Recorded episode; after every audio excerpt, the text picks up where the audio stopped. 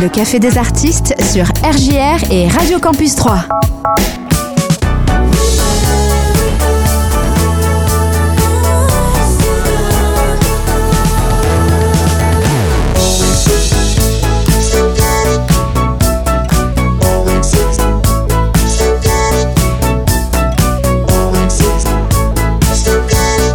Le Café des artistes est ouvert. Aujourd'hui, je reçois un DJ parce que euh, voilà, euh, on a beaucoup parlé de musiciens, on a beaucoup parlé de chanteurs, on a beaucoup parlé de gens qui programment des festivals ou des salles de concert. Mais c'est bien aussi de parler bah, du pendant électro. Et euh, un DJ, j'ai pas été chercher très loin. j'ai pris Edouard, voilà, à la sortie d'un enregistrement d'émission Wiki Electro, pour qu'on discute un petit peu ensemble. Salut Edouard. Salut James, merci de me recevoir. Ben oui, écoute, c'est un vrai plaisir et c'est l'occasion ben, un peu de faire un petit retour sur ta carrière parce que toi, tu es euh, à ton compte. DJ. Euh, oui, c'est ça, tout à fait. Voilà, et parce qu'il y a des DJ qu'on retrouve dans les discothèques qui sont salariés des clubs, mais il y a, il y a plusieurs, euh, plusieurs possibilités, plusieurs, je dirais, c'est pas très glamour, mais plusieurs modèles économiques, on va dire. Ouais, ouais, ouais c'est ça. Plusieurs plans de carrière. Toi, tu as fait Parce que c'est devenu, un c'est devenu un métier qui s'est structuré au fil des, des décennies. Voilà, et toi, tu as fait un choix un moment dans ta carrière, c'est-à-dire de bosser euh, vraiment euh, pour toi, au profit euh, d'autres structures. Ouais. C'est quelque chose qui, bah voilà, tu avais réussi à développer depuis quelque temps. Oui, et puis il y a le Covid qui est arrivé. concrètement, pour revenir aux sources de la graine de DJ, en fait, elle est plantée dès lors qu'on commence à amasser des disques, même si on n'est pas encore DJ. Mmh. La passion, elle vient juste du simple fait, quand on est ado, dire tiens de faire écouter du, du, son à ses meilleurs amis, Mm. d'être en soirée avec des amis et dire ah ben non c'est moi qui vais un peu contrôler le, Mm. le truc, même sans être, même sans avoir de platine ou de table de mixage, sans rien avoir, c'est juste enchaîner des disques. Et puis la passion elle vient de là tout simplement, c'est juste la le fait d'échanger comme ça et puis C'est un de- partage.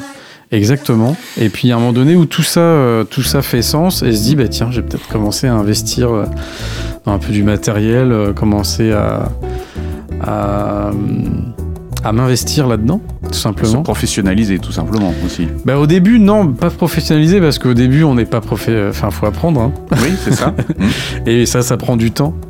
Euh, ça Toi, prend- t'es passé par quel, euh, quel canal pour apprendre? T'as appris avec d'autres bah, DJ par le canal, euh, par le canal étudiant hein, principalement, c'est-à-dire que euh, j'ai commencé à mixer en 2000, Hum, non en 2001, donc voilà ça fait 20 ans. hum. Voilà, on va pouvoir fêter ça. euh, Ah, bah, on l'espère un jour. juillet, euh, voilà. Et tout simplement au travers des soirées étudiantes, qui est Mm. un, je pense, un grand vecteur pour beaucoup de DJ Ouais. en France et dans le monde entier, hein, de, pour faire ses armes. Mm. Euh, parce que bien souvent, voilà, le- alors dans les, gros, dans les grosses soirées étudiantes, il y avait quand même du budget pour faire venir des têtes d'affiche. Mm. Et puis après, il y avait d'autres salles où il y avait plutôt des, des DJ locaux. hein, euh, donc j'ai pu, moi j'étais étudiant à Lille à l'époque, euh, et les soirées étudiantes à Lille s'envoyaient Ah bah, ça doit dans la rue de du la soif. Sachant que à côté de Lille, bah, il y a la frontière belge, donc il y a Mm. une grosse culture électronique là-bas. À Lille, alors je sais pas si c'est encore le cas aujourd'hui, mais beaucoup de magasins où on pouvait aller. Parce qu'à l'époque, j'achetais du vinyle, j'étais Les disquaires, ouais, bien sûr. les ouais. disquaires. Euh, je suis jamais vraiment passé par la case CD. J'ai switché euh, assez rapidement entre le vinyle et le MP3, Mm. pas trop vers, vers le CD. Euh, tout ça pour dire qu'à Lille, voilà, il y avait un terreau assez fertile pour les DJ. Et ça m'a permis de. Je à une première soirée étudiante, j'étais en face de. Alors que je mixais dans ma chambre depuis, Mm. euh, je sais pas, deux ans, je me retrouve en face d'une salle de 500 personnes et. Et, euh, et tu t'éclates et il y a tes meilleurs potes qui sont là et tout de suite ça ça, ça nourrit le- Mhm. la chose.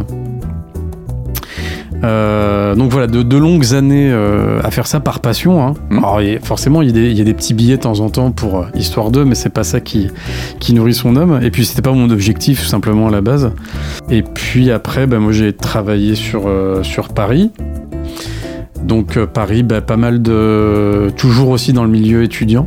Et là, t'as nourri ta, ta passion de la musique à Paris pour le coup. Bah oui, Paris, c'est l'endroit le- c'est- génial, là. où, voilà. Euh, Il y a une soirée, c'était toujours dans le milieu étudiant, une soirée où euh, j'ai mixé à, à l'Élysée Montmartre. Donc ça, je suis assez, assez content de l'avoir Mhm. fait avant que ça brûle. Euh, un Élysée Montmartre euh, blindé, blindé à souhait. Voilà, toujours pour une soirée étudiante, c'était un grand souvenir ça. Et puis plein d'autres trucs comme ça dans Paris. Enfin, je- Donc voilà, c'est tout ça qui a, qui a forgé euh, mon passé de DJ. À la fois ton passé et encore une fois ta culture musicale aussi, quoi. Voilà, c'est ça. Et puis après, j'étais revenu à Reims. J'ai ouvert un établissement qui s'appelait le Carreau euh, du Boulingrin, où là, je faisais venir euh, pas mal d'artistes locaux. Donc c'était un bar-restaurant, hein, si Ouais, c'était un bar-restaurant avec un sous-sol pour faire pas mal d'événements. Mhm. Ça a duré deux ans, ça m'a beaucoup appris. Euh, et puis j'ai pu faire venir euh, plein d'artistes, notamment euh, bah, Yuxek, notamment des artistes du label Kitsune, enfin plein de choses. Et, euh, et après cet épisode-là, bah, j'ai choisi de m'orienter vers l'événementiel, la technique événementielle. Donc c'est à la fois la partie sonorisation, la partie DJ, Ouais. Mais le et puis la partie technique. euh, grosse intendance d'installation. voilà, c'est partir sur des gros événements euh, en national ou en local, que ce soit pour faire du DJ, mais ça peut être de la technique vidéo, de la lumière, etc. Ouais. Donc là, euh, clairement, c'était euh, ton activité jusqu'en mars 2020. Oui. Tu avais un calendrier en plus euh, bien rempli. en 2020, 2020, je pense que pour beaucoup d'acteurs du, du marché, que ce soit en événementiel ou même dans la culture, etc., c'était une très grosse année. En Mm. prévision, c'était une très grosse année. Ouais. Ouais. Et puis donc, du coup, il a fallu que tu annules tout au fur et à mesure, au fur et à mesure des mois. Ouais. Et, et- et là, donc, quand on est dans, dans ta situation, c'est-à-dire qu'on est à son compte, Oui. qu'on doit bosser, il y a des aides forcément auxquelles on peut de, prétendre, Oui. de- les aides de l'État, tout ça. Oui. Euh, mais concrètement, on vit comment? Alors, euh, on le vit mal au Mm. début parce Bah que, en fait, c'est comme beaucoup de métiers, euh, que ce soit dans la culture, l'événementiel, peu importe. Même, enfin, je pense à tous ceux qui sont impactés, la restauration, etc. Euh, c'est un métier où on, c'est con ce que je veux dire, où on avance en avançant. C'est-à-dire qu'en fait, euh, le, le, le moulin se nourrit. euh, Mm. c'est-à-dire qu'on va faire un événement, on va faire une presta, on va faire un truc, et puis ça va en, en engendrer d'autres, on va rencontrer des personnes, etc. À partir du moment où on est chez soi, c'est plus compliqué de rencontrer les gens, de- mais euh, il y a toujours des projets à faire. Donc euh, j'ai été amené à collaborer sur des, des projets de vidéo streaming assez intéressants, Mm. notamment un qui a été enregistré euh, euh, Dans un château dans, les. Ardennes. Ouais, Tunitruni, hein, je crois. Comment? De Tunitruni. De Tunitruni, tout à fait, à côté de, à côté de Rethel. Il y a une vidéo YouTube qui circule encore. C'est, euh, on s'est vraiment éclaté. C'était la première fois qu'on se réunissait euh, après le premier confinement. euh, c'était vraiment une bouffée d'oxygène pour tout le monde. Mm. Euh, et plus, plusieurs projets qui font appel à la vidéo. Donc c'est, ça a été l'occasion voilà, de se former sur différents outils, d'imaginer d'autres projets. Euh, après, il y a surtout, bah, quand on a une vie de famille, eh ben, on- la vie de famille reprend euh, le dessus. La priorité. ouais. Voilà, la priorité. Euh, donc effectivement, bah, il y, a, y a toujours des projets à apporter, donc on, on se consacre davantage là-dessus, que ce soit euh, un déménagement, une naissance qui va arriver, etc. Donc euh, moi, ça a été plutôt mon créneau, là, voilà, Ouais. à préparer tout ça. Euh, et puis, euh, non, bah, toujours rester au contact de ses, de ses partenaires, de ses clients. De, euh, donc là, j'étais C'est ça, en fait, tu as, quand même travaillé, entre guillemets, en sous-main euh, pour euh, tenir quand même Bah, en fait, euh, il y a- il y a- toutes on se ces rend compte, éche- il y a- prochaines échéances qu'on il y a espère toujours, il y a toujours des, des projets en cours, que ce soit quitte à ce que ce soit reporté, décalé, etc. Il y a toujours des, des rendez-vous en visio à faire, Mhm. toujours des éventuellement des, des contrats à faire, des choses comme ça. Euh, là, j'étais au téléphone encore euh, cette semaine avec euh, avec différents partenaires qui euh, bah voilà qui me témoignent que dès que ce sera possible ce sera reparti. Euh, là, effectivement, l'horizon, ça commence à se dégager pour le mois de juillet. En termes de, de faisabilité de, de soirées adaptées, de, de Mm. choses comme ça. Clairement, moi, ce que j'ai cru comprendre, c'est qu'en termes de boîte de nuit, euh, enfin, euh, vraiment les lieux dédiés à la danse, ce sera pas avant février. Voilà. Mhm. Euh, ouais, bah ouais. Le temps que la, que la vaccination avance bien. euh, voilà, c'est un son de cloche que j'ai entendu cette semaine. Après, on verra si ça sera ça. mais- Ouais. En tout cas, pour tout ce qui est plein air cet été, je pense qu'on va réussir à en profiter un minimum. Mm. Voilà. Donc, euh, ça veut dire que tu vas quand même remplir ton agenda cet été et que tu vas pas trop avoir de vacances. Euh, oui, ce sera quand même un agenda euh, light. hein. Ouais. Mais tu prévois quand même de. Ah voilà. oui, je prévois quand même de travailler, Travailler. un petit peu quand même. Parce que voilà, tu travailles à la fois pour euh, des, des structures euh, privées, tu fais des, des En fait, je, je choses. fais un- je fais vraiment de tout. Ouais. C'est-à-dire que je peux à la fois faire un, un événementiel euh, d'entreprise, euh, que ce soit une soirée ou autre. Ensuite, il y a l'événementiel culturel aussi, parce qu'avec la culture musicale que j'ai, je peux. euh, j'ai par exemple programmé Féline sur, la, sur une, Eh oui. sur une euh, prog afro. Ouais. Donc, ça, déjà, j'ai j'ai mûrement euh, nourri ce, ce projet-là. Et T'as là, eu le temps de le travailler, celui-là. hein Ouais, j'ai eu le temps de. j'ai eu le temps de le. J'ai un set aux petits oignons là qui est prêt. Euh, je travaille aussi pas mal avec le, le quartier libre à Reims Oui. sur des soirées. des soirées assez bah, qui reflètent ma culture musicale, c'est-à-dire aussi bien les, les les grands tubes, les grands classiques que les musiques les plus pointues et réussir à emballer tout le monde, Mm. peu importe les les origines musicales, les goûts de chacun, euh, faire en sorte que tout le monde euh, réussisse à, à danser. Mm. Euh, voilà. T'es quand même le gars à Quartier Libre qui a lancé la fête du slip. Il y avait eu cette fête du slip, ouais. ça, ça reste ça. Voilà, entre autres. Mais, Mais- c'est drôle, mais il y avait personne en slip. Mais euh, c'était la fête du slip euh, dans ta tête, quoi, si tu veux. Oui, c'est ça, c'est c'est vraiment pour reprendre l'expression au pied de la lettre. Euh, donc voilà, tu, as- tu l'as très bien dit, un an après, il y a quand même une lumière au bout du tunnel, là, tu la vois un peu quand même. Il y a, il y a de l'espérance. De toute façon, on vient de tellement loin que euh, si on se projette pas un minimum, ça va être compliqué. hein. Je- voilà. ouais.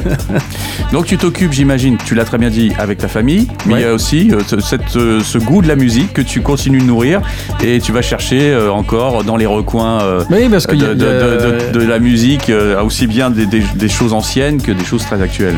Bah, il y a toujours des. C'est fou, hein, mais malgré, euh, malgré le confinement, il y a toujours euh, des sorties d'albums, de singles, euh, des très bonnes choses. Donc, faut continuer à être. La, la musique, elle vit quand même malgré tout. Tu Et, restes en veille. Ben ouais, on veille, et puis il faut toujours continuer à avoir les, les bons morceaux pour, pour dès que ce sera possible pouvoir les jouer. Voilà. Alors quel morceau justement euh, euh, tu, Voilà, si tu dois en sé- sélectionner quelques-uns, là, quel morceau tu aimes beaucoup en ce moment?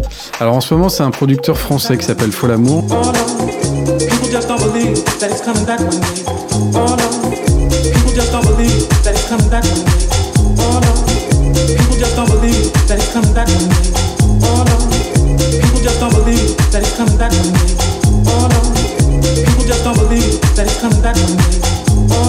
Je trouve qu'en France, il est un peu sous-estimé. Alors, faut pas s'en priver pour en parler à la radio.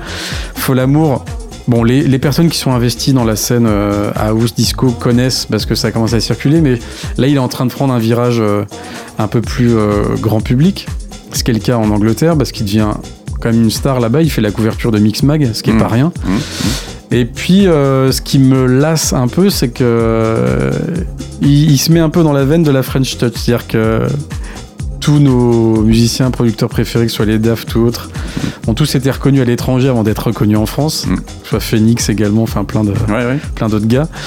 Euh, et je me dis pourquoi ça tarde tant en France. Je veux dire. Voilà, donc faut l'amour, faut. Alors c'est le morceau qu'on peut diffuser, s'appelle euh,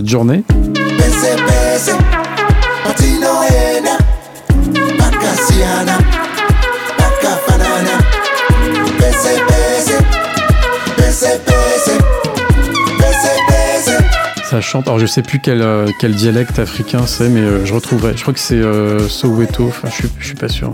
C'est faut- c'est un super morceau. Voilà, qui est à la fois un peu un peu triste, mais super gay en même temps. Enfin, il y a tout dans ce morceau, je trouve. Et euh, et Folamour a un talent fou et cartonne. Voilà. Voilà. Et outre Faux l'amour, t'écoutes également euh, de la pop, t'écoutes également du rock, t'écoutes euh, de tout quoi. Écoute tout, tout, tout, tout, tout. Il y a des artistes comme ça dans d'autres, euh, Ah, là, dans dernièrement, on va dire dans d'autres répertoires qui te plaisent Ouais, aussi. euh, là en en folk, il y a Matt Sweeney. You're not without that much of me. I wasn't just a body. Très très bon. Bon, rien à voir. hein. J'ai une culture, euh, voilà, j'ai la culture DJ, mais j'écoute aussi bien du rock, enfin tout, voilà.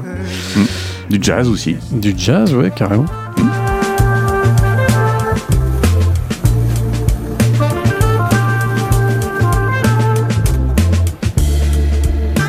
Sais que t'es un grand fan de jazz. Alors, grand fan de jazz, non, En mais tout cas, de euh, concert jazz. de concert jazz. Ah oui. Ouais. Oui, ouais. Avec le, le shed, on verra si. euh, Le shed, je, je crois qu'ils ont, ils sont en train de prévoir pas mal de, de petites choses avec Jazzus, justement. Hmm. Alors, on a la chance à Reims d'avoir une super asso de jazz, donc il faut en profiter, ouais. Si euh, tu devais euh, tout simplement aujourd'hui euh, faire une soirée, quel serait ton idéal la, la soirée style fête du slip ou une soirée très underground, très... euh, Qu'est-ce que tu aimerais bien faire Euh, déjà, c'est. oh, j'en sais rien. C'est pas facile, hein C'est Là, on te dit, là, c'est reparti, c'est open bar, euh, vas-y, mets de la musique. Tu, tu pars dans un délire totalement kitsch ou tu pars dans un délire totalement branché? Euh, pff, Je sais pas. J'ai- Moi, j'essaierai déjà. euh, Bah déjà de, de- ça fait. Justement, j'essaierai de pas prendre de direction et de m'adapter euh, en tant que DJ. Donc tu restes dans ta ligne de, Non, de- mais de en fait, DJ qui se met à fait, l'écoute de... Qui se met à l'écoute de son public et qui se nourrit de, de, de l'ambiance qu'il a. C'est-à-dire que. Déjà, on sait que la première soirée, il va y avoir beaucoup d'émotions.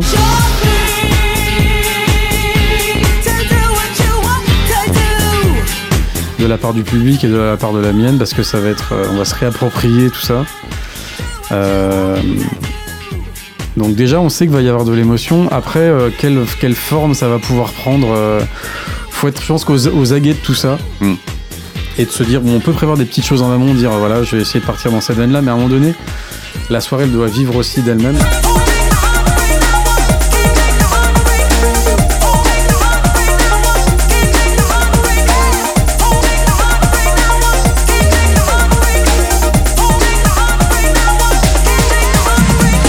Un DJ, il est là pour donner une tendance, pour lancer une soirée, mais il est, il est pas là non plus pour confisquer euh, la soirée et dire ce sera ça et ce sera pas autre chose. Moi, je me nourris effectivement des réactions des danseurs. Alors, c'est pas temps en temps que je juge à la gueule, mais je juge à, à l'énergie, à l'énergie qui se dégage des gens, Ouais, ouais, ouais. voir ce qui, ce qui plaît, ce qui plaît pas. Alors, bien sûr, j'ai mes choix musicaux qui sont, qui sont prépondérants, mais je m'adapte aussi la plupart du temps par rapport à ce que j'ai sous les yeux. Quoi. Ouais, ok. Bon, bah voilà, je te reconnais bien. hein. Merci beaucoup, Edouard. Donc ça veut dire qu'on C'est moi. on, on- on termine euh, ce, ce petit entretien avec Fol Amour alors. Oui, avec le morceau euh, The Journey, qui sera aussi le titre du, prochain album à, à sortir. Eh bien, merci beaucoup, Edouard. À très C'est vite. moi, bye.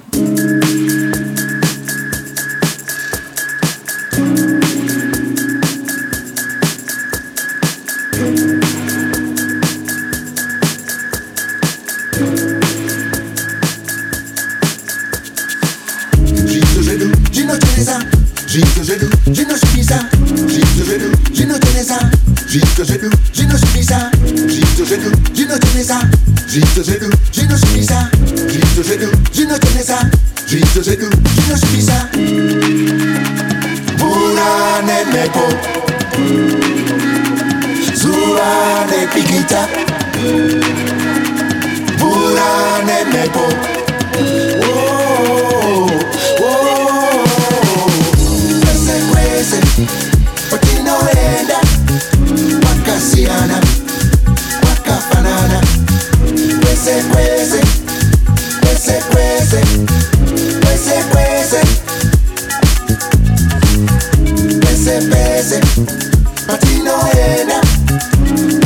Luciana, la